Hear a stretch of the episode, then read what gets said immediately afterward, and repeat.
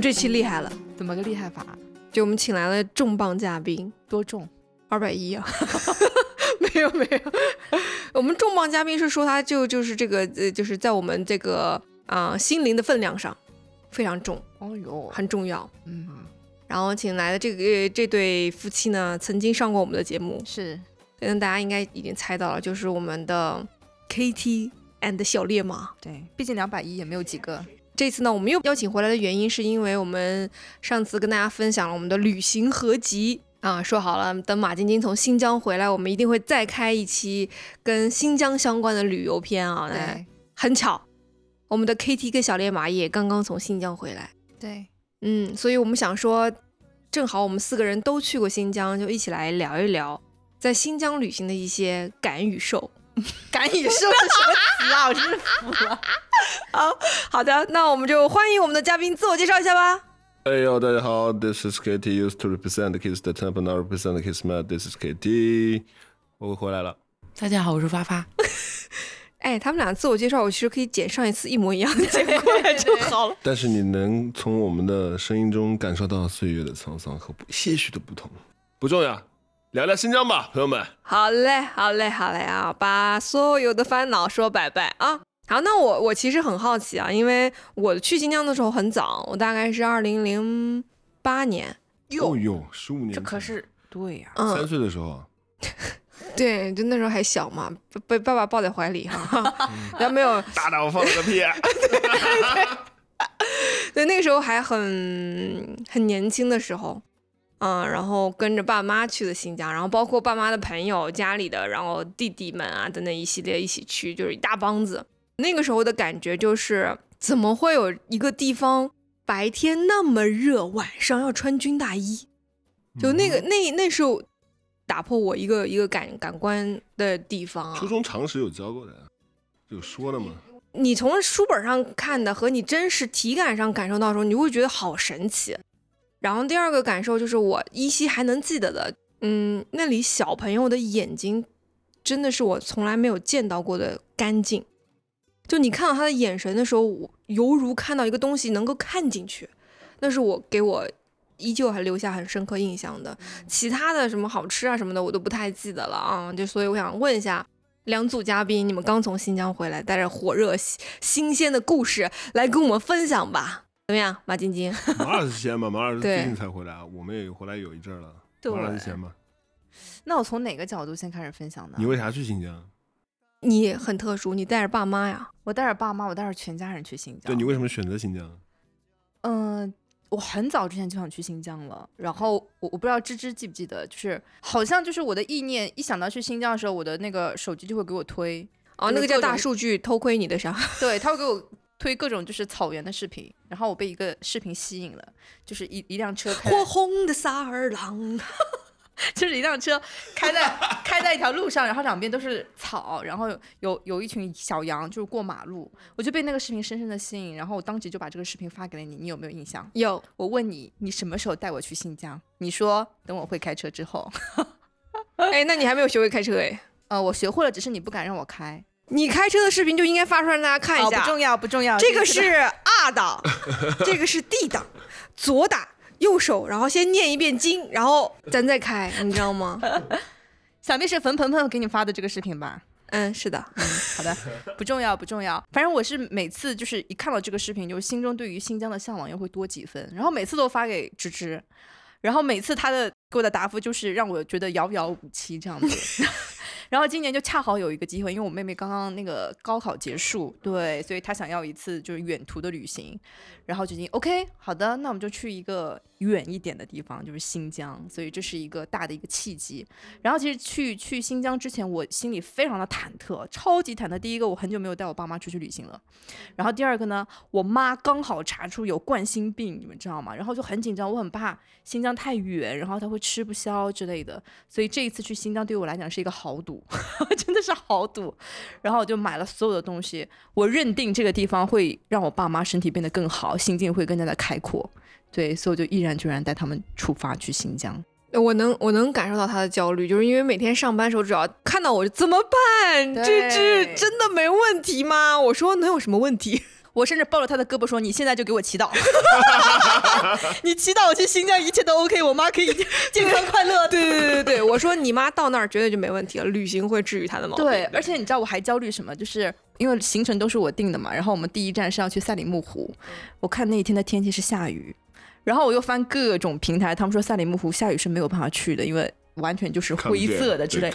哇，好担心哦！所以就是这一整个行程，在一开始给我带来多大的焦虑和担心，去了以后就给我带来多大的震撼和惊喜。所以人是要被压迫的，因为只有被压迫的时候，你才能会在快乐的时候会翻倍。嗯，送给 KT。我的天，这是一个好的教练该体现的特质。这个是我我去新疆的原因了。所以反过来问 KT，你为什么要去新疆那么多次啊？回家啊，对，这是大家对于 KT 的标签，大家都觉得 KT 热爱新疆，已经热爱的像像这个本地人一样。他长得也挺像的，哎，是什么让你这么热爱新疆啊？他的什么东西吸引你？这次是第二次，我俩第一次去，其实收获的震撼和你的感受是一样的。尤其我记得很清楚的是，我们从独库公路的某一段，我现在其实有点记不太清楚，它某一段，啊、司机提醒我们，接下来的一个小时不要睡觉，你会在这段山路里体验一年四季，你会看过雪山，你会穿过沙漠，你会见过草原，你会见过所有你想象到的一切。然后那一个小时，我们其实在车上就确实没有做任何的休息，就是瞪大了眼睛嗯看着窗外的一切。你真的在他的叙述中看到了所有春夏描述了一切，你，真的是感受了春夏秋冬，你是看到了所有你想象中那些美妙的画面。所以在那个时刻，我会觉得这个地方真的是一个神奇的地方。好像其实你不用出国，你可以看到北欧的森林；你不用出国，你可以看到瑞瑞士的雪山；你不用出国，你就可以获得很多的这种冲击和震撼。所以那一次，其实我俩收获到的这种无与伦比的体验，给我们留下了很深的印象，就一直心心念念，心心念念，一定会再来一次，一定会再来一次。那一次是二零一九年。嗯，完了，我俩回来之后，这不咱们是经历了特别困难的三年嘛，嗯那嗯，三年就一直没有出去，一直没有实现这个夙愿，所以在今年还算是挺周折啊、再次去到新疆。然后这次我们的路线跟马老师前面这个路线是一样的，咱们去趟伊犁，啊、然后这也是因为。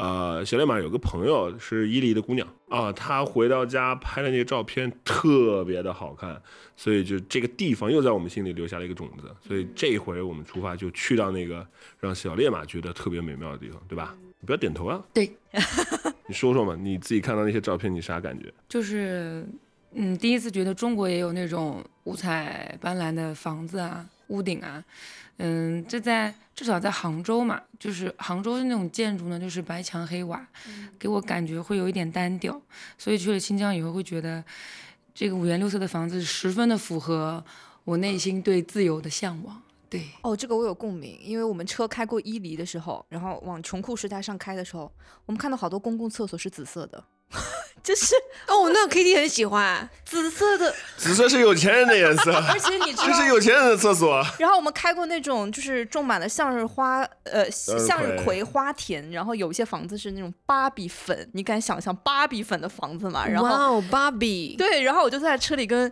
跟鹏鹏说，我说这儿这儿的房子好有想象力，我觉得这个我在我们在其他地方根本就不可想象，嗯，太有想象力了，然后超级超级有颜，六色鹏鹏要说两句，他当时跟我说的原话是：“我就算画画都不敢这么大的力。那个芭比粉真的，我说好亮哦，真的，真的，确实是。我觉得就是这个场所给你带来的那种震撼和啊、怎么说，跳脱你思维认知的感受，会让你觉得不真实，然后你就特别希望自己能沉浸在其中，这种感觉会比较多啊、但是我其实特别，我刚才在想一个问题，就是我俩第一次去新疆的时候，为什么选择了这个地方？你还记得吗？我有两个私心，因为当时有一个某脱口秀演员是新疆人，所以我特别想去。哦后来是因为中国新说唱有两个新疆的 rapper 特别喜欢，也让我特别想去新疆。啊我就是因为这个原因才选的新疆。追星那名字应该不能说了，可能。呃，rapper 可以说，rapper KT 呢，KT from 新疆 City。没有，其实我也有很多新疆的朋友，然后呃，大学读书的时候有些有一些新疆的队友，呃，这些这些伙伴们给我们带来的感受是呃非常的亲切，非常的义气，你知道吗？就是我们共同经历中感受到这些伙伴给你带来的热情和义气，会让你觉得这个地方应该是一个比较神奇的土壤，才会孕育出这样的灵魂和这样的人。啊，完了再看他们的朋友圈，再看他们自己平时日常经历的一切，就会觉得哦，好想去那里看一看。所以，嗯，你这么一说，我是能能够想起来，其实所以。应该说是我们选择这个地这个地方是受了人的影响，是因为你喜欢那些人，喜欢啊、他们的特质，所以想去他们生长的地方看一看，所以就选择了新疆。其实我是一个特别懒的人，如果小小烈马不带我，我是不喜欢出去旅游的。我俩我俩在一起之后，所有的旅游都是他提出一个 purpose，然后我们再选择去到这儿。呃，但新疆那个地方是属于他说出来之后，我没有任何的疑义的，好走去的一个地方。我觉得新疆应该不会有任何人有疑义吧？我这一次之所以这么斩钉截铁，就是愿意带我爸妈去啊，一个原因就是 KT 每次提到新疆，就是那种，你你别走，我现在把相册打开来给你看的那种。对，没错，没错，没错。就每一次都会给我看各种各样的照片，他跟我说：“你看，这就是中国的瑞士，你看，这就是 中国的挪威，什么之类的。是是是，真的，就是真的很喜欢那个地方。对我我我相信身边很多伙伴都感受过我们我们彼此我们两位吧，就是给大家推荐新疆这个地方的那种热情啊，真的真的就是真的很希望大家就是一起去看一看这个地方那种感觉。所以这次其实我去之前，呃，我我不是邀请了那个冯鹏鹏跟我一起去嘛，他对于新疆也是啊就是毫无那种就是兴趣的，然后我就特别想看他那个反转，你知道吗？结果去新疆，他喊的最大声 就是看到湖啊、山啊喊的最大声就是他，嗯，对，所以很有意思。我我印象也是很深，就那个颜色我是真的没见过，就是那个湖的颜色，对，就是我想说，天哪，这个是里面装了什么色素吗？就那种感觉。对我们看到也觉得很夸张，对，这是如何形成的？可能大家都学过，我我已经忘记掉了。但是反正就是我我看到的时候，我就觉得惊为天人，而且它保保护的这么好，这我觉得是很难得的一件事儿。嗯我们那天进赛里木湖的时候，我不是说那天本来查了会下雨嘛，结果我们一路从乌鲁木齐开到赛里木湖的时候，云都很低，然后就是要下雨的样子。结果一开进赛里木湖，一点云都没有，就是乌云都没有。然后就特别特别的蓝，就看上去的时候，然后那个司机师傅呢，他有来过杭州，所以我们就调侃他，我们问他，你觉得西湖比较美还是赛里木湖比较美？我们还没有看到赛里木湖啊，他说我的天呐，比西湖美一百倍，他说，然后我们就很不服气说，客观，对啊，我们就很不服气说那是有多美啊！结果一看他话，呜，所有的人都说这是什么地方？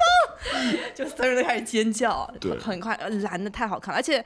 他他很骄傲的跟我们说：“你们不要以为只有一种蓝哦，一会儿会开车带你们去绕湖，真它有不同的蓝，真的嗯，对。太神奇了。绝了。我们我俩这次也是走的这条线，然后第一站也是赛里木湖。说实话，刚下车的时候，其实没有太多的，呃，超出预期的那种那种心情，因为原先你对于新疆的预期已经放在一个非常高的 bar 上，对，然后你进入这个景区的时候，突然有一点点感觉，好像你刷到那些视频、你看过的图，好像已经有预期了，所以好像并没有觉得哇那种感觉。因为最最开始进去的地方是你知道吗？售票处啊什么的，有一些没的。然后我俩其实下来还要跟另外两位伙伴一起沿着湖开始往前走，啊、走就是看到嗯，好吧，这个还不错啊，停停拍拍照，拍拍照。然后那个司机小哥说，你们在这儿就拍完，我到前面等你们，一会儿我往我往里开。然后我们就说那那那还要开多久？他说开两个小时，沿沿着那湖要开两个多小时嘛。然后说呃不用在这儿拍太久，这个这都不算啥。啊，这都不算啥。我们说啊，是吗？然后就拍拍拍，走走走，因为很晒啊。大家如果看我朋友圈，就看到，like 一个黑人小哥对吧？真的很晒，真的皮都都蜕蜕皮。但是那个蓝是真的蓝。完了，你就透过相机，你看到那些蓝的时候，你就觉得，OK，呃，你来这里的目的至少初步达到了。嗯然后就开始互相去去拍照，去走。等真正坐上车，再往前开出大概半个小时、一个小时的时候，就是。哦，哦 等一下，等一下，停车！哦，这里要看，这里要看，就是那种感觉。这就让司机说啊，要停吗？好，给你们停。对啊，这里停停对啊，再再再上车，再往前看。哦，等一下，等一下，这里要要拍，就是那种。然后你你会经过花海，你会经过山坡，然后你在是周杰伦的《花海》吗？啊，打扰了，对不起。然后你会在一片湛蓝湛蓝的海湖边看到天鹅，完了之后你在拍天鹅的同同时，你回身会面面临着满山坡的黄花，就那种感觉，你知道吗？就是觉得你你就是在画里，你就是在画里。嗯，在动画片里的感觉。对，然后呃，小脸马拉着我往上走，往那个花海上走的时候，你会看到那个树，就感觉是那种千年古树。云山。啊，云山那那那那，哇，就压迫而来的感觉，就觉得你走进那个一个别有洞天的那种那种境地里，所以你就不觉得你是在旅游，你是在探索一个你想去的地方，而不是实践它是一个景点的感觉。对，啊，所以就就在那一瞬间，就是时间是可以被忘却掉的，然后你在这里，你的晒是会被忘却掉的，然后你在这个过程中，呃，身边的那些车经过的那种感觉是被忘却掉的，你就记得你离那个树越来越近，对，很高。你有什么意见要发表吗，朋友？我只是觉得，因为我是一个很怕昆虫的人，但是那一次往森林里面走的时候，我把昆虫就嗯抛之脑后，就是一刻不停的想往里走，想往里走，想看看里面还有还有没有就是更好看的东西。而且新疆是一个我唯一一个发朋友圈不用 P 滤镜的地方，就是它颜色真的就天然到没有办法去形容。嗯，刚刚 K T 在形容的时候，我感觉可能有一种敬畏感在里面，就是自然带给你的那种嗯敬畏感，你能感受到自己有多渺小啊！我觉得为什么人会要选择去旅行，为什么人会向往大海跟自然？我觉得就是当你进去以后，当你看到以后，你就会发现你所有的烦恼太渺小了，这些才是就是真正伟大的或者神奇的地方。我觉得这个就是旅行可以治愈我们，可以给我们洗礼心灵的这种感受的原因。嗯像我妈妈就是，就是她在上飞机之前就去新疆之前还是病殃殃的，你知道吗？眼眼睛都感觉快耷拉下来，就是快睁不开。看到赛里木湖那一刻，她第一个跳下车，开始哦，我要跳下湖，跳下车，然后用丝巾把自己脸包起来，开始拍拍拍，给我拍照，就是 很夸张。就你可以看到一个人很明显的变化，然后包括我妹妹也是，然后我爸也是，全车人就是兴奋的不行，在看到湖的那一刻。嗯，对，然后我拿着相机就就很很忙，你知道吗？就，各个角度说来来拍我拍我，我 pose 都摆好了。我爸每次都是来就这样给我拍一张，然后 然后把我的各种草帽拿去就摆各种的 pose。你知道从乌鲁木齐去那个赛里木湖车程是六个半小时，七个小时，中间他们已经要打退堂鼓了。然后中途我爸的朋友打电话问他说怎么样啊？第一天新疆，我爸说累死了，不要来。结果到了赛里木湖打回去说来，你现在就过来，就跟他讲峰值体验。你知道，就是作为一个旅行的策划人，就你看到他们这种反差，你进去心里就会暗爽。你看吧，我说你要不要来？所以呃，我我们的那个司机师傅也说，他说你们今天可以看到了赛里木湖的这个蓝，你们的机票就已经值回一半了。没错没嗯。错，真的。而且其实你会感受到新疆的天气变化其实挺快，对。而且都在瞬间。我俩这这次在赛里木湖的时候是临出那个景区的时候乌云压阵。啊，然后你会看到你刚才看过的那些蓝，在被一片灰色笼罩之下，透露出不一样的颜色。完了之后，你会感受到说，哦，阳光透过乌云照射在湖面上的时候，呈现出的那个黑色，其实不是湖水的黑。所以你心里的那些困难，不是你心里的困难，也许是别人给你的压力。有没有 call 送给 back？KT，有没有 call back 你自己？我的天哇！我突然在这一瞬间顿悟了，这个这个这个节目来值了。是给自己就是啊疗伤了是吗我？的天呐，真的，这个节目赶紧来，来的朋友赶紧来。但对，确实我觉得天气的变化会让你身处的环境和你的心境都有变化。你同样看过的那片蓝，在回身看的时候，说泛出那些金光，只有剩下一点点的时候，你会觉得哦，还好我来过，就那种感觉，嗯就特别的神奇。是是是是是，我那天还跟马晶晶讲，就是我在看一个综艺节目叫《五十公里桃花坞》，然后王传君他在那个丽江的那个小木屋里，然后看到日照金山的时候，他突然落泪，他就是疯狂在哭，然后我就跟着王传君在哭，你知道吗？我想说。天呐，我觉我觉得他这个人好细腻。就当你看到一个美景的时候，你会不自然的想要流泪。这种流泪，眼泪流过以后，你所有烦恼都没了。就我觉得这种是很值得你啊，非常辛苦的爬到那儿，缺氧，然后等待看到这样的一缕阳光嗯结束。美哭，嗯，嗯美哭真的会被嗯美哭。悟空老师哭了，没有空老师很感性的，每一期都哭。没有哭了。小烈马哭了，来，空姐给您送纸了。但这过程确实是很有趣的，因为就像我们对于过程的期待可能没有那么细节，但当那些那些真切出现在你面前的细节打打到你心灵或者打到你眼睛里的时候，你就是不受控制，真的是不受控制。对，但我觉得，嗯，需要被记住。笑啥？我想起来那个需要被记住的有有一件事，就是我们到那个穷库石台的时候，天气突然骤变嘛，就上马之前呢还是大晴天，我们还觉得怎么这么热，防晒帽子衣服都穿好，骑马骑到一半瓢呃什么就是呃瓢泼大雨，瓢泼大盆，但是我们又不 好多大好好大的雨，我们又不能从那个马上下来，然后就硬着头皮往森林里面走，然后腿上全是马身上那个泥水打下来，然后裤子都透湿，衣服也透湿，就当时觉得很崩溃，然后也就是特别冷。对，然后也很冷，然后就成为我这趟新疆最不能忘却的事事件之一。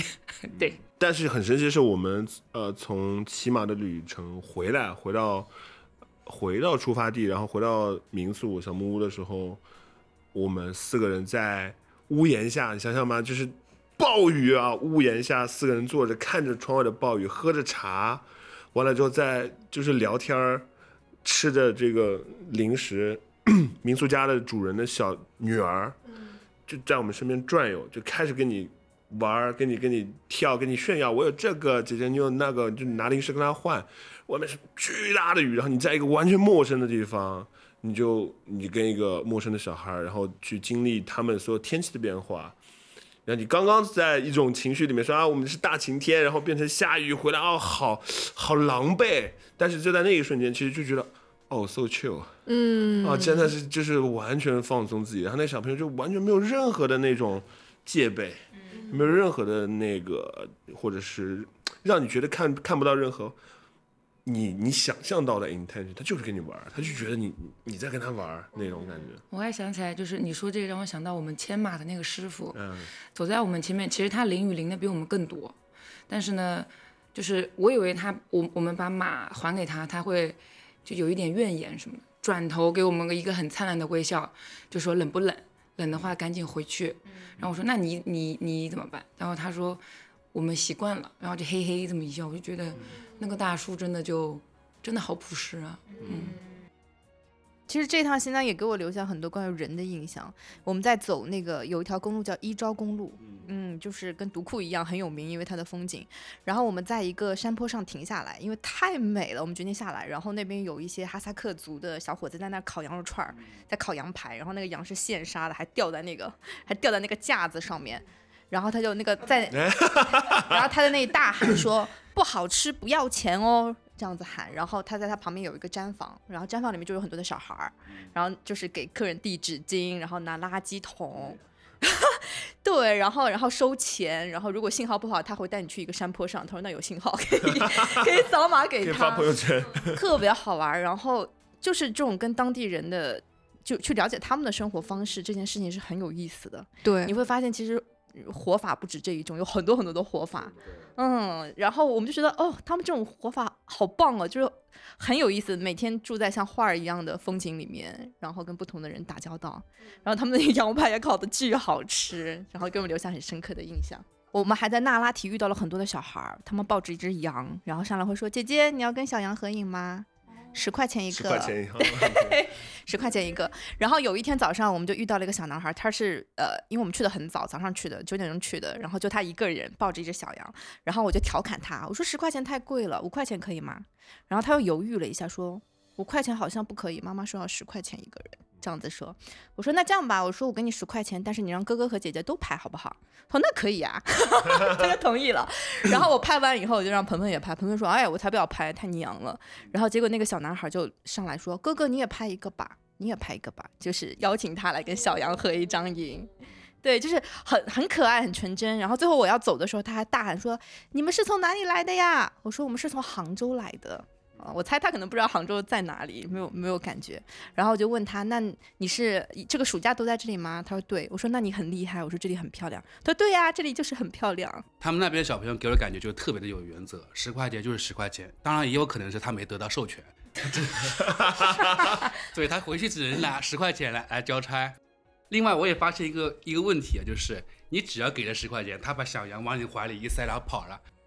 哦，羊都可以拿走，呃，不是他不管了，他终于找到人帮我照顾小杨了，因为、哦。因为小朋友他也是在爱玩的年纪嘛，然后爸妈让他去做这个工作，然后你只要有把这个有顾客让这个小羊交出去，他就解放了，这真的是这样子。对对对，挺挺单纯的跟淳朴的，就是跟我刚开始说的，就是我能记住的就是那个孩子那双眼睛，我觉得他太让人印象深刻，他没有被所谓的比如说上学啊，或者是上一些课业的压力啊，或同学之间的攀比啊这种东西所改变，对他们就是纯天然的这种东西呃我。这次过去的话还呃见过一个小呃小女孩，就是在那个下塔古道那边，呃，当然她不是那个小杨那个，她是站点，然后是卖矿泉水的。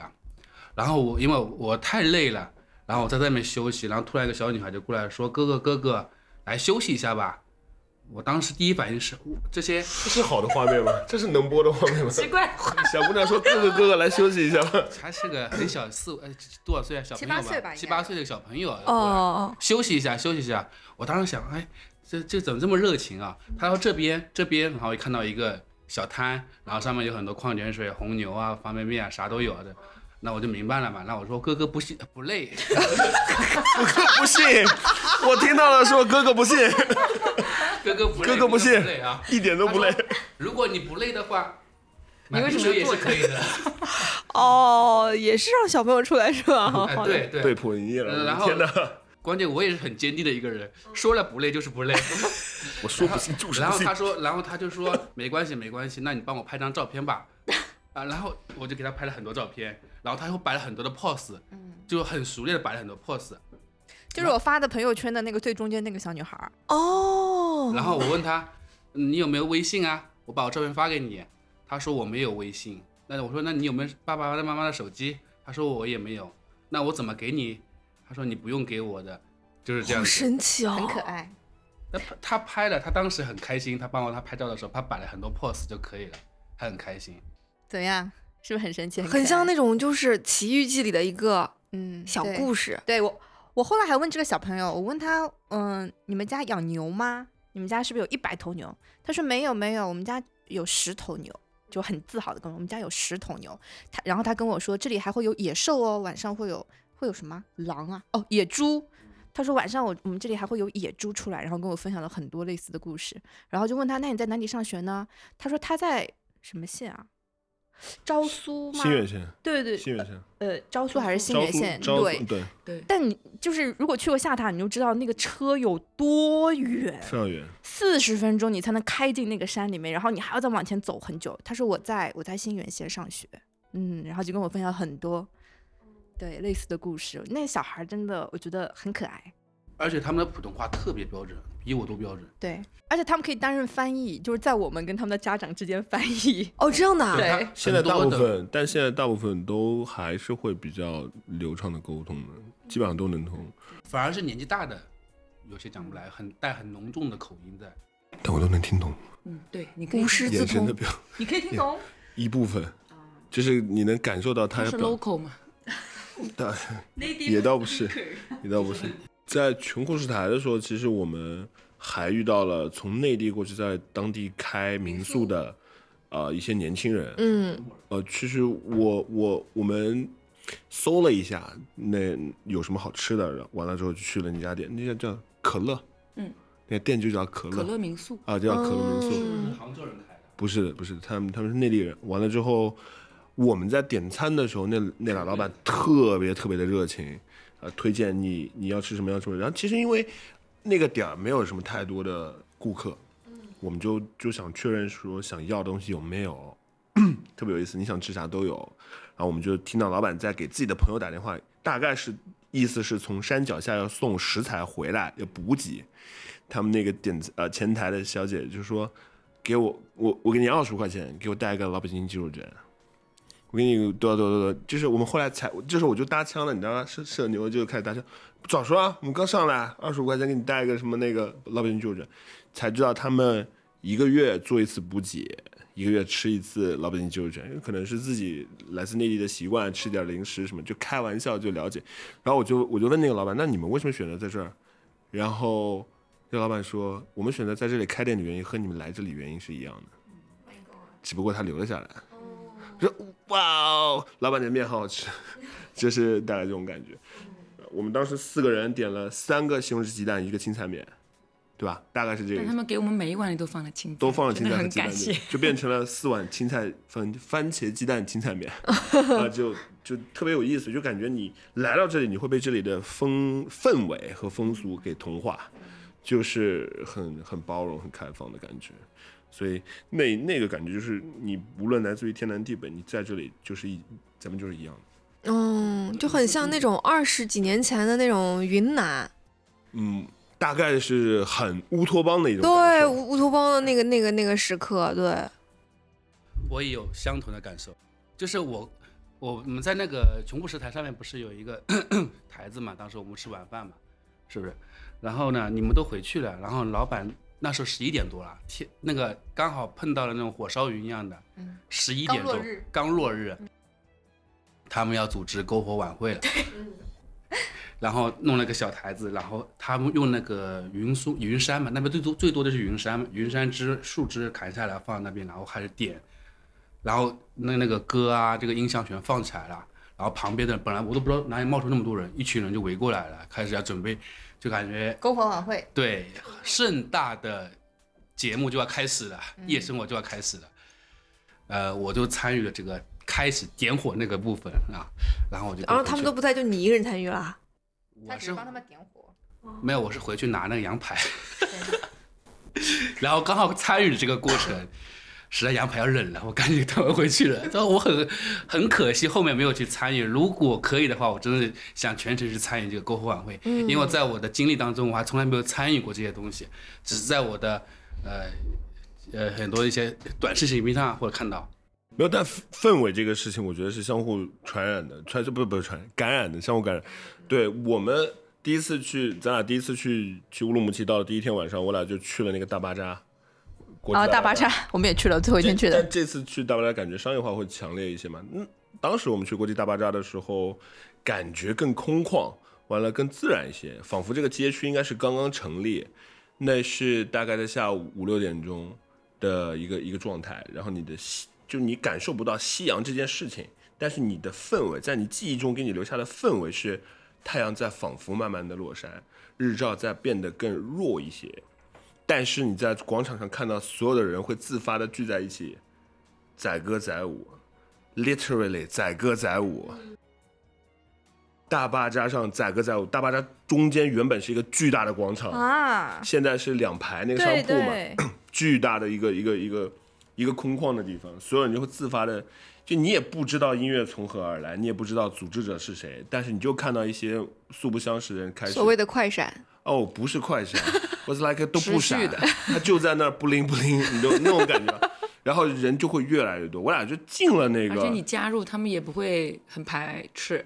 嗯不不但不排斥，就疯狂的邀请你，你你拿起手机，你在那儿拍照，就开始有人向你伸手，呃，就就就邀请你加入，但是给你的一种感觉是，仿佛彼此都会跳，都会有固定的舞蹈，却又完全彼此不同和不认识。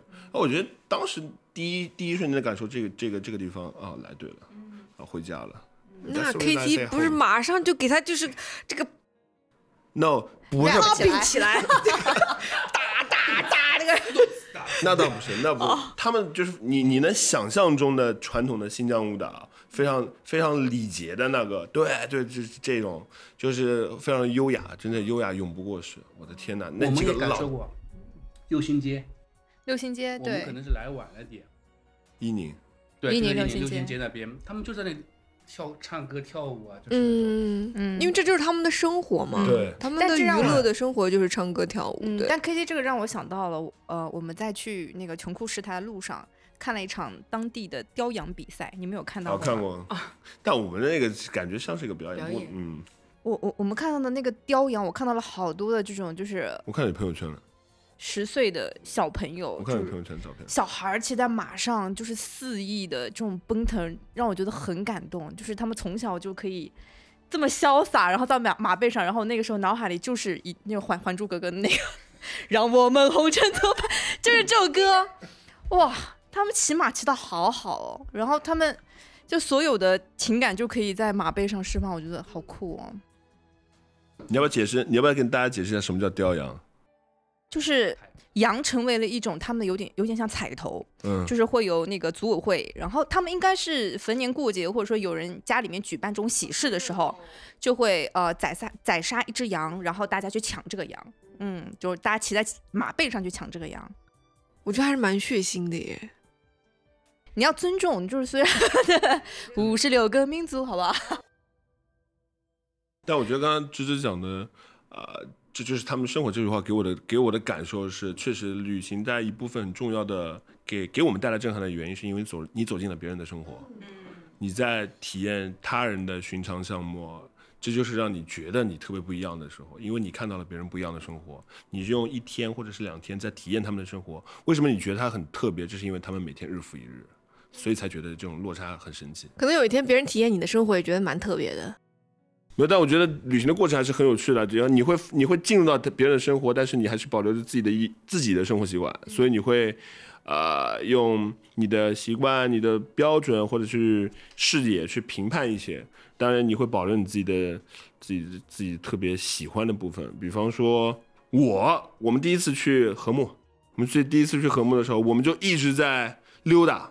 然后半夜出来看星星啊，真浪漫，真好啊，都是银河，你然后回去睡觉特别好。晚上我就觉得我床一直在摇，为什么？我的床一直在摇，没有地震。小烈马睡不着，为什么？因为他怕虫子。哦，床上有八只蜘蛛，八只蜘蛛，他数了，我不知道，我睡得我睡得正香。我的天，就是你的生活带着 害怕虫子，为什么他前面说他可以摒弃所有对昆虫的恐惧，来到这个大自然？就是因为他对昆虫真的非常恐惧。Was like totally，嗯，非常恐惧。所以那天我后来起得很早，一早就出去看日出了。就是新疆的日出有多早呢？就相当于我睡两个小时就出门了。对，嗯，就所以我想说，就是这是一个很有趣的点，对我来说是很有趣的点，因为他很害怕虫子。但我们是去了喀纳斯，然后途经禾木，这是一个必去的地方，然后也给你感觉是你进入一片世外桃源。你在我我我从来没有想过，在我的生活中，晚上十点你会看到天边慢慢降落的太阳，然后透出晚霞，带着一些酱紫色的云，慢慢慢慢升起来，完了之后有所有的炊烟啊，在你面前升起的那种感觉，Oh my god，你就觉得你在进入画里，但是马上就可以写诗了，是不是？K T 词汇真的好丰富哦。no no no way，就是来段 rapper 不 rap rapper rap。我只是在描述我现在脑子里还记得的画面，真的真的就是那个那个你能想象的这些这些东西，就是你无法想象。对我来讲，新疆给我这种仙境感就是那拉提，就是那个草原。就我跟大家讲，呃，我去那拉提就是两天进去了三次嘛，然后就是因为我太喜欢草原的感觉了，就车在马路中间行驶，然后你要给牛和马 让路，太可爱了。然后你看到小牛一家人在你旁边慢慢的走，然后旁边那个毡房开始有袅袅的炊烟升起来，前面是雪山，我的天呐，我感觉我们就我们就应该活在没有屋顶的地方，这是我当时的第一个感觉。对，三呃两天进三次，也给我们的导游呃地地接小张来点心灵震撼。为啥呀？他说他说这辈子没有去过呃两天去过三次那拉提，也算是为我就是他不是做地接嘛，每天都去这些地方嘛，他觉得很无聊，日子日子都是这样日复一日的日子。突然来点新鲜感，也是非常不错的。剪掉。蛮好的，蛮好的。那拉蒂确实是，呃，非常震撼的一个地方。我们这次去到伊犁的这一条主线，司机说，因为其实说实话，下塔、琼库什台很多的景点会让你有一些重复感，嗯呃，因为它是以草原、森林、雪山为主，啊、所以在在在这个日复一日坐车草原疲倦就是那个时候已经有了。坐车下车看草原打卡的这种 repeat 的过程中是有一点点疲倦，甚至我们最后一天有点想不去那拉提了，啊，就是想说换去吐鲁番，绕回乌鲁木齐，啊，这样就可以侧面经过，因为想赶那个独库公路，想赶开开路，啊，然后这个司机说你们这趟不来，呃，你们经常来不去那拉提等于白来。我说没有啊，嗯，在里木湖去了。哦，白来一半，所以就坚持，就坚持，非得去那拉提，一定得去。然后我们就去了那拉提，那个是什么谷啊？雪雪莲莲谷啊，雪莲谷很震撼。非常震撼，就是一步一步的走进雪山，你就离你就看那个雪山离你越来越近，然后就风越来越大但。是问题是你越往里走，越它觉得它离你越来越远，因为你就是走不到它的山脚下。哇，好有哲理啊！我们跟 KT 的那个就是刚好相反，就我们去雪莲谷的下车的第一瞬间说被骗了，因为那天我们上山时候就下雨，然后乌云就把那个雪山整个盖住。我们说雪山在哪儿？我们下车的时候问司机，啊，雪莲谷呢？雪莲谷到了吗？他说这就是雪莲谷。我们说被骗了。就是没有雪山，因为我们去的时候其实已经八月初了，那时候是根本就没有雪山的，我们看到的就是雪融化了，就是一片呃瓦砾石啊的石堆，这类似这样子的，对就只能看到一个山谷的雏形，对但是就是没有雪，所以对我们来说这个期待有点高，然后现实有点失望，有嗯点失落。但你们有去那个盘龙古道吗？胖哥没往里走，哦太远了，因为我们是就是地接把我们接到景区内，景区内所有的嗯这个路线都是我们自己设计，包括这个车啊、坐大巴接驳啊，然后选择下来到哪一站走啊，都是我们自己去自己去设计，跟着心情来，然后也不想被被限制啊，所以上了雪莲谷，我觉得还是挺挺有趣的。然后我们其中有位伙伴。哇塞！一女生吭哧吭哧往里走，那顶着那个烈那个那个飓风就往里走，我在后面喊不要走了，咔哧咔哧咔哧就往里走，就特别的英勇。然后我觉得也是因为有人，这真的是英勇。那风巨大，真的风巨大。我觉得也是因为就是二百一的体重都能向后吹倒一倒的那种。倒也没有，还行。我觉得，但我我我我一开始的感受是，是不是值得一定要往里走去看一看？但你的同行者有一个人呈现出这种需求和毅力的时候，你会觉得啊，那也没有什么理由拒绝，啊，所以就会被感染。所以旅行的过程中，呃，有一些陪伴，有一些同样精神的支撑也是很重要的，会让你带把你带到一个你没有预期的地方。对，是的，同行的伙伴很重要。听一听上期啊，这就不得不提一个人往雪山里走的冯鹏鹏同学。其实我觉得新疆它有一个初步的旅游，你这个发型是不是被雪山吹的啊？哎，别说了，今天有点狼狈，有点累。哦确实，但不过参与到这个讨论话题，让我感觉精神抖擞起来。然后那个就是那天我去那个下沙古道，哎，不要让我讲嘛，我喜欢插嘴。然后我想问 KT，就是你去下塔古道的时候走到哪里了？呃，我们只走到第二个，就没有往没有没有往雪山上走，因为那天比较晚了，呃，已经是七点了，呃但是接驳车是到八点啊，然后再往上走呢，另外还有两位伙伴也是女生嘛，就比较不方便，然后也还确实是下了雨，所以起码有点危险，所以我们就没有往再往里走。就是到二号房子，对，二号房子。然后我呢，其实呃本身以我的能力来讲的话，我只能走到一号房子。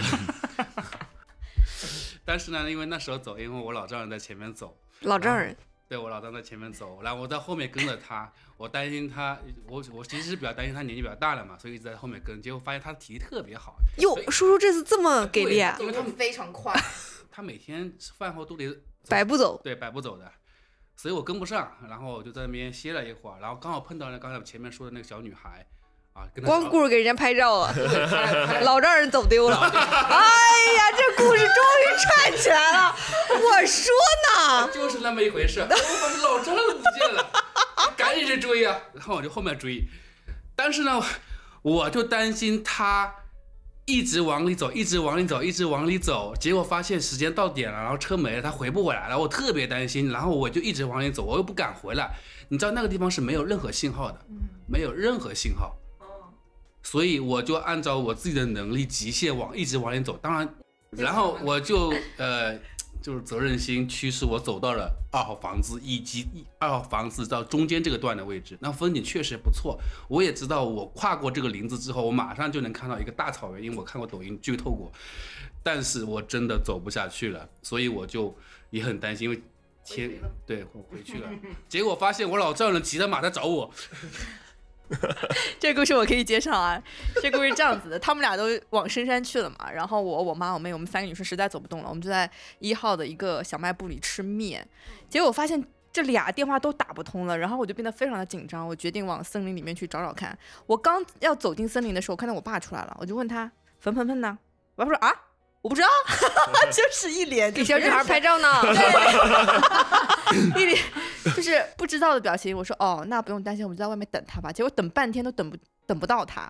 刚好这个时候，我跟我爸走到一个牌子旁边，那个牌子上写着“野兽出没”，就是野兽出没，就把我爸给吓到了，你知道吗？然后他就决定一定要去找他，怎么找呢？他想到了一个办法，就是租一匹马，他要骑马进去。我说你还骑马呢？就你这腰，你还骑马呢？然后他一定要进去找，他实在是不放心啊、然后那天下午，我们就花了大量的时间跟当地的呃哈萨克斯族的那个呃呃那个那个那个小女孩的嗯伯伯还是爸爸，对，去就被拍照的那个小女孩的爸爸，不不，另哦外一个，然后让他骑着马，然后他呃他说要两百块钱，然后就往返去森林里面找，然后我们还把那个冯鹏鹏的照片给给他看，就是这个人他不会汉语，你知道吗？我们就教他，我就我就一个字一个字跟他说，就像外国人就念那个汉语一样，很好笑。然后他就别着一个小蜜蜂，带着我爸就准备骑，然后。因为那个哈萨克族的大哥非常的热情，他觉得我们很着急，所以他马就骑得很快。我爸说他的马背上这个腰要被颠断，就是，然后我爸说我不着急，我不着急，你骑慢一点。然后他也听不懂。对，然后刚好就骑到那个森林口的时候，看到冯鹏鹏回来了，哦，真的是惊魂的一天。然后他一出来，手机有信号，我就马上打电话给他嘛，把他臭骂一顿，我真的是要着急死了。现在你才知道他拍照去了，对，我现在知道他拍下了节目要拍先骂一顿。哥哥不累是吧？哥哥不累，哥哥不信，哥哥不信，不，哥哥不信。看他现在表情，但在下塔古道的时候，其实我回来啊，我我我们四个人去等那个区间车从大巴下来的时候，我其实呃有一瞬间是被拉回到现实，就是排队嗯，啊，当时已经赶上要 Q 了是哦吧？我的天哪！排队是排了两趟，第一趟是从二号门到大门口，然后从大门口出来还得再排一个队。那个接驳车的对，我的诉求只是想知道我的排队起始点到终点会等多久，以及它有多长。于是我就在这个，我不知道你还记不记得，它有一个亭子，完了有一个酒店，有个温泉酒店，就在那门口等嘛。然后我就从我们排队等待的地方往前走，一路往前走，一路就其实大家排队等待整体心态还是比较平和的，有说有笑，因为都是大家一起来的嘛，这些结亲朋好友的。我走着走着走着走过一小段，突然听到两个 北方的姑娘喊着：“哎，嘛呢？排队呢？我们俺们这个排队呢。”我不知道在说我，他们以为我向前走的目的是为了插队，插队。我走走走走走，有人喊了嘛，就会有人跟随，就又又此起彼伏说：“嘛呢？我们在排队呢，排队啊，我们都排队了。”不不不，我这才发现在说我，因为没有任何人在在探索这件事情。完了，我就回头说：“你们哪个眼睛看到我没有排队了？”这这这一瞬间，其实给我的感觉是，我又回到现实了。就是你的纷扰又回来了，你的乌云又回来。但我就觉得很有趣的是，我把我我走大概有十五分钟才走到最前面排队的地方，然后我顺利的去了一趟厕所啊，再回来，再把这个这一路带回来，这一路的见闻带回来的时候，我觉得我自己的心情是就是当做一个很愉很有趣的异事儿跟身边的人分享。就我觉得在环境这种环境中，还是会改变你自己看待这些所谓挫折或者是所谓纷扰的这种状态。嗯，如果换做我现在哈，或者我日常工作中，哎，不是工作，日常生活中，我觉得可能还是会以一种非常抵触和评判的心态去面对。但在当下，即便你你感受到被质疑、被被挑战，啊、当时自己的心态是哎有趣，只是这样的感觉。所以我觉得旅行给我们自己在环境中带来的意义，可能更多的是放松和换一种换一种视角看待世界。嗯，这个真的很重要，嗯，才能让你更好的，能 让你更好的去生活跟工作嘛，对不对？嗯，嗯，我们在下塔其实也也遇到类似情况，但我们排队没有很夸张。就下塔唯一给我留下很差的印象就是他那个区间车，因为我们没有提前特别小，他那个区间车没有人告诉我们要坐四十分钟，而且一路一路开进去，我们感觉这个车马上就要散架了。颠簸，巨颠。而且那个山路也很曲折，对你不以为车要翻掉。对，然后你你你往外面看，你也不觉得外面风景有多好看。然后就坐到一半的时候，我爸抬头问说：“我们我们现在去哪里啊？我们这个景点到底是看什么？” 就开始质疑我，你知道吧？人家说哥哥不累，是我也不知道，我也不知道坐多久。然后我就开始搜小红书，我发现小红书上面写要四十多分钟。对，然后坐到以后一下车，我们发现我靠，前面还要再坐一个区间车，要坐二十分钟。我们单就是进景区这件事情就花了一个小时，哦，我的天！你看，你出发前我跟你讲过了，你讲什么啊？要开车开很久的。对我们不知道在景区里面要坐这么久，有点有点吓到我。它点对点之间很久，这我们是可以接受，但是在景区内部的这个是没有人给你定位的。对、哦，对，然后有一些就是你一股脑的就上车。对，因为有些这地方，说实话，他地接他不陪你去的，他就说你就往里走，你们出来了，我在哪儿等你们。然后就像下塔，其实像琼湖石台也差不多，像琼库可能好一点，因为你住在那儿嘛。像下塔这种单独的景区，你可能就是一进去杀进去之后，你就不知道要干嘛，你就跟着大部队走，就那种会有这种会有这种错乱或者是慌张的感觉，可能会有一些。那坐车坐比较久，因为我俩之前去过一趟，去喀纳斯也是一个半小时起步的区间车，所以心里有一些定位。只不过下塔的这个区间车实在是太区间了。但是下塔最终的结局我觉得还挺好，就结束的时候，结局不是这个结束的时候，我们上车之前有一个很干练的小男孩是充当队列管理责任的那个人，小男孩好厉害，汉语又好。然后长得又帅，然后脑子又很清楚，给我们安排。因为一开始我们觉得可能我们要跟那两个姑娘就分开了嘛，就说哦，那你要不你们先下去。小男孩说不用分开，你们一起上，你们刚好一起上。当时我觉得你凭什么知道我们刚好？结果一上就是刚好。那小孩真的就是很厉害，嗯，对，被队列管理能力很强。对被点亮了。，他就是一脸诧异的瞪着他那个可以看进去的那双清澈的眼睛看着你说：“为什么不上？一起可以上。”我说：“哦，呃呃呃，这这这这这这，你知道吗？就是站在位上说，哎，刚刚好。可见真诚还是可以打动所真诚有人的。打动一切，优雅永不过时。我发现新疆人的眼睛特别圆，特别圆之后让人对感觉就特别清澈，是是是清澈之后就感觉特别真诚。对，对，是的总，结的很到位分。析很真诚有道理。真的打动一切。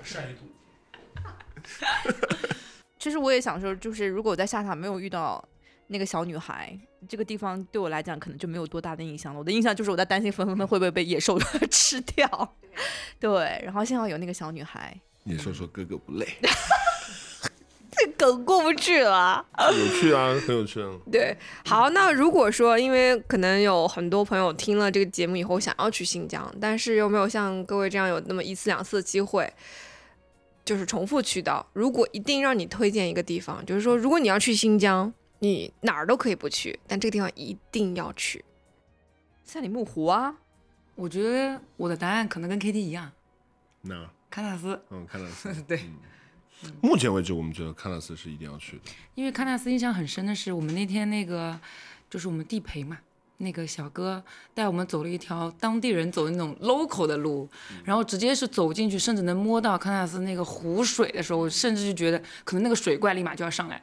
嗯，我那个瞬间就觉得这一趟最值的应该就是这个，而且我两趟下来，我可能觉得最值的还是那里。嗯对，它是一个清晨，我俩去看了日出，看了日出之后，我们的小哥，呃，就带着我们非常清楚的定位，我带你们走一条没有人走过的路，然后就沿着喀纳斯的湖边散步了有将近一个小时。他给我们讲解为什么在新疆很多的湖边有摆起小石头的塔，那都是人祈福，摆得越高越越平安或者之类这些，然后讲很多的故事，讲他以前自己的小时候，然后我觉得也是同样的，像马老师分享的，我觉得这个地方它让你觉得特别美好的印记，来自于在这个时间发生这些事情和你一起经历的人。就这个小哥他讲的这些东西，让你觉得喀纳斯是一个很神秘、很美好的地方。让你看着那个翠绿的湖水打在你手上是冰凉的那种感觉，你听着一个完全不属于你人生的故事，吹着那些风，你会觉得哦，太不一样了。好的，喀纳斯湖，那我要再去一次，我已经忘了。你去过对不对？因为我当时去的时候去了很多地方，但都是跟爸爸妈妈、叔叔阿姨一起去，然后在一个车里晃晃晃，好久就到一个地方，然后就印象已经不太不太深了，不记得了，嗯，还得再去。值得一去的，我觉得是对对对值得一去的。哇，你刚刚讲到阿勒泰，我突然想到我想去新疆的另外一个原因，就是有一次我在公司里随手无意间翻到一本书，叫做《遥远的阿勒泰》。嗯，对，然后是一个在新疆生长的汉人的一个女生写的，然后她讲他们的牧场转场的故事，就夏季牧场到冬季牧场，她的文字特别特别细，然后你几乎就可以在脑海里画出整个新疆的样子。结果我这次去的时候，我发现就是她跟她讲的样子是一模一样的，就完全跟你脑子里想象出那个场景就完美的匹配，我觉得太神奇了。所以呃，我我之前还跟她讲，还跟鹏鹏讲，就下一次我想去的地方就是阿勒泰，嗯嗯，要去想遥远的阿勒泰。没有问题。我觉得阿勒泰非常的旅游 friendly，是因为你在一个任何一个不起眼的公厕，你都能够开到热水。嗯，他们的整体啊、旅游管理应该是做的非常的完备的。当然，这并不影响它这个自然风光的优美，也不是说它就具备了足够的商业化，是因为阿勒泰这个地区它本身就是以旅游业为主的，所以它的配套设施会让人觉得非常的非常的友好。嗯，除了虫子的问题，其他的没有什么大的问题。我觉得对我爸来讲，新疆给他的震撼应该是十块钱可以买三个瓜，对 很便宜，好大的瓜。我爸因为这件事情每天会去买瓜，他每天的快乐就是去买各种西瓜、哈密瓜，买回来以后问我们：“你猜多少钱？你猜猜看。你猜，你大胆猜。对因为我老丈人他走路比较快嘛，啊，有时候都会走在我们前面，有时候看不到了，然后我就说你去那看有个水果摊，肯定在那边，而且而且他确实在那边。对，那对我我我觉得新疆还有一个特别让让你觉得好，或者让我们喜欢吃水果、喜欢吃羊牛羊肉的朋友们特别特别满足的，就是吃的真的很好，而且很便宜，真的很便宜。我俩自己去买水果，当时他还有顾虑，就说哎，买水果会不会被当地的这个摊贩这应？该我来说。啊，那你说，当时呢，我问我们那个地陪，我说怎么样买水果可以不会碰到就被骗的情况嘛？他说让你老公去。我说为什么？因为他说你老公就是当地人。对 我想讲的不是这个，我想我想说的是，他呃，因为新疆很多那种新奇的瓜果嘛，没见过，然后我就特别喜就这种特别好奇啊，其然后我们的地陪小哥只说，如果你真的没有见过，你不认识叫不出来，你就不要买，其他的你买一定不会错啊，就又好吃又甜又又又便宜。所以我觉得新疆就是除除了旅游之外，吃这件事情也特别的友好，特别满足，真的是啊，你去新疆就准备好吧，一定会胖，绝对的，不可能，不可能，不可能不胖。我印象，中就是有一天我们在六星街，然后我爸看到有那个葡萄葡萄的摊位，他就问那个葡萄多少钱，他说五块钱一公斤。我爸说五块钱一公一个一公斤，就是那边是按公斤的吧？他对说一公斤，他说那那那我要一公斤。然后那然后那个那个摊主又开始装嘛，然后一公斤很多嘛，我爸说我只要一公斤啊，我只要一公斤的。然后然后那个摊主就，是啊是啊，这就是一公斤啊，然后就一大袋一天五块钱，然后我爸就整个人震惊，你猜猜多少钱，你？猜猜多少钱？对你猜，你猜。他是真的有被震撼到这件事情。对，就是我小时候也是被震撼到，那看来是是物价没涨，因为我们是开开车开好久，然后突然有一个车，嗯。车备箱打开全是西瓜在那卖嘛，然后我们就下去买，五块钱一个随便挑，嗯，很大，二十斤的一个瓜，嗯，对，很大一个西瓜，然后我们切开一车人吃，五块钱。哦，因为我爸真的很爱吃西瓜，然后他买了瓜以后呢，我们不是要扛上车，然后又吃不掉怎么办？他逼着我们吃，他们就每天晚上就我们吃饭也很晚，晚上十点钟吃饭，吃完饭以后你们一人两块，给全部吃掉，就一定要这样，吃到最后一碗乌鲁木齐，第二天要飞杭州了，你知道吗？我妹因为这个瓜吃到就是开始呕吐，因为吃太多，你知道吗？天哪哪！也是不必，不就五块钱吗？怕浪费粮食，可能然后我妈，我妈去了新疆以后，每天早上六点钟起床，哇，看日出，然后就是拍抖音，就是所有的病全部都没有了，你知道，跟所有的毛病 say 拜拜的感觉。就每天跟小姐妹分享新疆有多么多么的好，一口气什么登登三千五百米有没有问题之类的。你妈抖音账号多少？要不要分享给 KT？啊？对，万一摔到了呢，对不对？我们想来聊旅行的原因是，就像刚刚我跟发发说的，它是值得被反复拿出来去聊、去回忆、去被纪念的，因为它很值得。就你每一次的旅行回来，一定会带给你一些很美好的记忆，但这个记忆随着你在工作时间的拉长，可能又会被嗯稍微稍微的像橡皮擦脑海中的橡皮擦一样无叽无叽给你擦掉了啊。但是，当我们可以拿出来一起朋友之间讨论一下的时候，我觉得那种回忆会瞬间把你带回去。我觉得这是非常非常美好的一件事儿，所以也邀请在听我们播客的朋友们，如果你也有朋美好的旅行回忆，找你身边的朋友、家人去聊一聊，我觉得你们会获得更多、更新鲜的故事，或或激发起你已经被遗忘的那些美好的回忆。嗯，要暂时跟大家告一个段落了。我们还会有很多关于旅行的故事啊，或者相关的一些主题，也邀请大家，如果你有很好的想要分享的话题，也可以留言给我们，或者是邮件给我们，我们都会在节目当中更多的来跟大家分享，好吗？那我们下期再见。拜拜，拜拜。拜拜。感谢大家的收听，如果喜欢我们的节目，欢迎订阅转发，我们也期待着你的留言哦。我的梦在哪里，我就飘在哪里。如果你们有梦想，放开的去追，因为只有奋斗才能改变命运。Peace。